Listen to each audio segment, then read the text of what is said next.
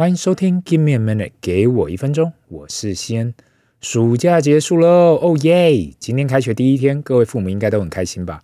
这两个月就过去了，看着小朋友准备好自己的书包跟要带回去学校的东西，想到一个新的学年就这样开始了。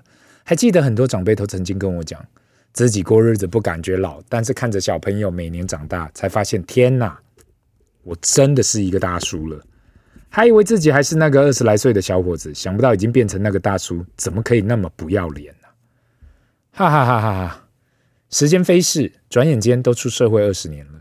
上次才在教小朋友看时钟，说到如果人的一生等于时钟一圈，我都已经到了六点钟的位置。是的，前面还有很多路要走，好多的战斗。想了又想，真的时光飞逝。很多人都知道，台湾又名 Formosa。葡萄牙文“美丽之岛”的意思，为十六世纪葡萄牙的水手航运到亚洲看到台湾所取的名。可是很多人却不知道，原来葡萄牙水手也有到澎湖，而称这称这群岛屿为 Pescadores，渔夫之岛的意思。因为当葡萄牙人到了澎湖的时候，看到了很多福建过来的渔民在那里捕鱼，这满满的渔夫让他们帮这群岛屿取了这名字。给我一分钟的全体团队上个礼拜给自己放了一个一个假。去了一趟葡萄牙跟荷兰人赞不绝口的 Pescadores。今天我们换个新计划，不管你有没有去过澎湖，让给我一分钟，今天当你的 guide。过去大家都喜欢出国，都喜欢搭飞机，可是，在大疫情的时代，或许到国外没有那么方便。这时候，在台湾本岛搭搭飞机到离岛，也是一个很棒的体验。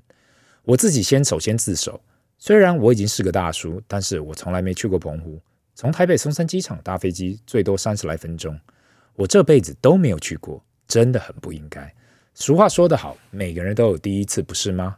几个月前开始计划的时候，坦白说，我对澎湖的印象很模糊。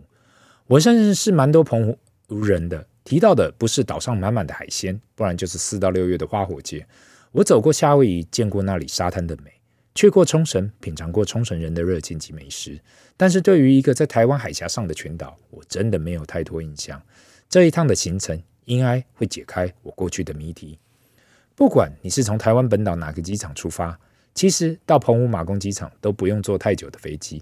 一出了机舱，我只感觉一个字：热。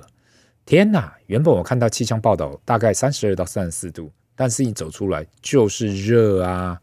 看着蛮新颖的马公机场，马上给我了一个好的印象。可能是原本疫情前想要吸引国外的观光客，所以把机场整修的有模有样的。看到那蔚蓝的天空与海，在还没进入马公市前，我就说这地方给推。头三个晚上先住在马公市区，想说第一次来总是要先在市区看看。整个澎湖也大概就十万来人，面积也不大，其实是一个好好自助旅行的地方。如果说一开始在马公市要在哪里找美食，我蛮推荐中正路上的，就跟台湾每个乡镇一样，中正路总是最热闹的地方。不管是澎湖有名的马一路烧肉饭，厚厚的烧肉，香喷喷的臭豆腐，很难不让自己多吃几口。另外还有仙人掌的冰跟冰沙。说真的，在来澎湖以前，我还搞不太懂为什么澎湖有那么多的仙人掌冰。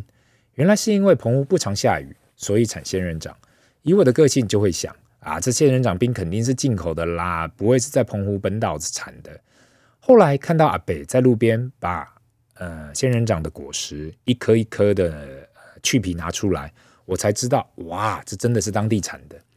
还有就是当地的小馆面线或是海鲜，像鲜蚵啊这些，都是需要去品尝的。我还蛮推一间日新餐厅，因为重新装潢，所以看起来整齐干净。只是我在这里要先声明哦。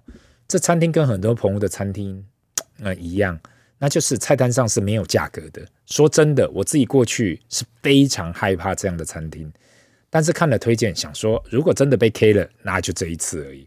好险，在这趟旅程里，我都没有碰到任何不舒服的事情。去澎湖当然不可能只在马公市闲晃，环岛是一定要的。不管是自行租车、骑机车还是包车，都是非常方便。通常在澎湖环岛都分成北环及南环。一路到最底，从北环开始，一路到最底，中间会经过有名的澎湖大桥，记得下来拍张照哦。不管要在白沙乡这端，或是到了对岸西域乡那端，都很好拍。过了澎湖大桥，就到了西域乡。呃，一路往下开，到了离马公市最远的万安村，不管是吃上个万安挂包，嗯，好吃，或是去看渔翁岛的灯塔，都是非常棒的体验。呃，另外也可去二坎聚落及慈禧湖木户。另外，不要忘了下午也可去大池炸柜品尝一下，记得要早点到，因为我们太晚去了，所以要等，变成了这次的遗珠。或许每个旅行都需要有一点点的遗憾，才会有下次再去的动力。西域乡往北还可到金鱼洞，看看以大自然的鬼斧神工的雕刻。走到金云洞的路上，还可品尝一下小馆面线。不管是阿红的店或是小平的店，都各自有各自的粉丝。慢慢往回走。到了白沙乡，可以去北边的天堂路。何谓天堂路呢？就是当地居民打了一条水泥路，一路到海中间。在涨潮的时候，真的感觉自己是走在海的中间。呃，其中有一天，因为小朋友喜欢吃牛肉面，所以到了美东方牛肉面，四川阿姨开的店，好吃，但是价格也算是台北的价钱。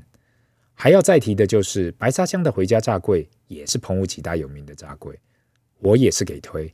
一个排队名店，所以想要去品尝的品尝的听众，肯定要记得早点过去，不要像我们买到了最后三个，让后面排队的人带着失望的脸孔走出了那间店。但是等到最后，我们都快饿昏了。另外一提的就是，回家炸柜对面还有一间清风海鲜，看到人山人海的在排队，因为我们没有定位，所以也没吃到。如果有顺道去的听众，也可把这行程排进去。继续往回走到马公的路上，会看到中屯风车，其实就是台电风力发电的风车，但是算是设计很漂亮的一个公园。不管是想要下来看风车啊，跟海景啊，或是想要来上上厕所，都是很方便的。一路回到了马公，如果还没到晚餐时间，可以停在观音亭附近，走下来欣赏一下澎湖美丽的夕阳。观音亭如果到了花火节的时候，大家都会聚集在这里看烟火。平常时，那就是男男女女聚集看夕阳的时刻。不得不说，看到的风景不会输给其他的海岛。那个蓝天、夕阳跟海，真的是让我流连忘返。如果这时你还没有很累，晚上还可以再去中正路上及周遭的巷弄找宵夜来使用。不管是阿爆香肠或是玉冠嫩仙草，都是不错的选择。澎湖实在太美，及太多东西可以做的一个岛。今天一集讲不完，只好过两天再把南黄。及东极与七美离岛陆续讲完，特别是东极，因为几乎是个无人的离岛，但是它的美只有去过的人才知道。如果你有兴趣，肯定要再等到下一集的给我一分钟。今天的分享就到这里。如果我们想要让我知道的，还是你有什么问题想问的，麻烦留言，不要忘了按赞及订阅。Give me a minute，给我一分钟，Bye。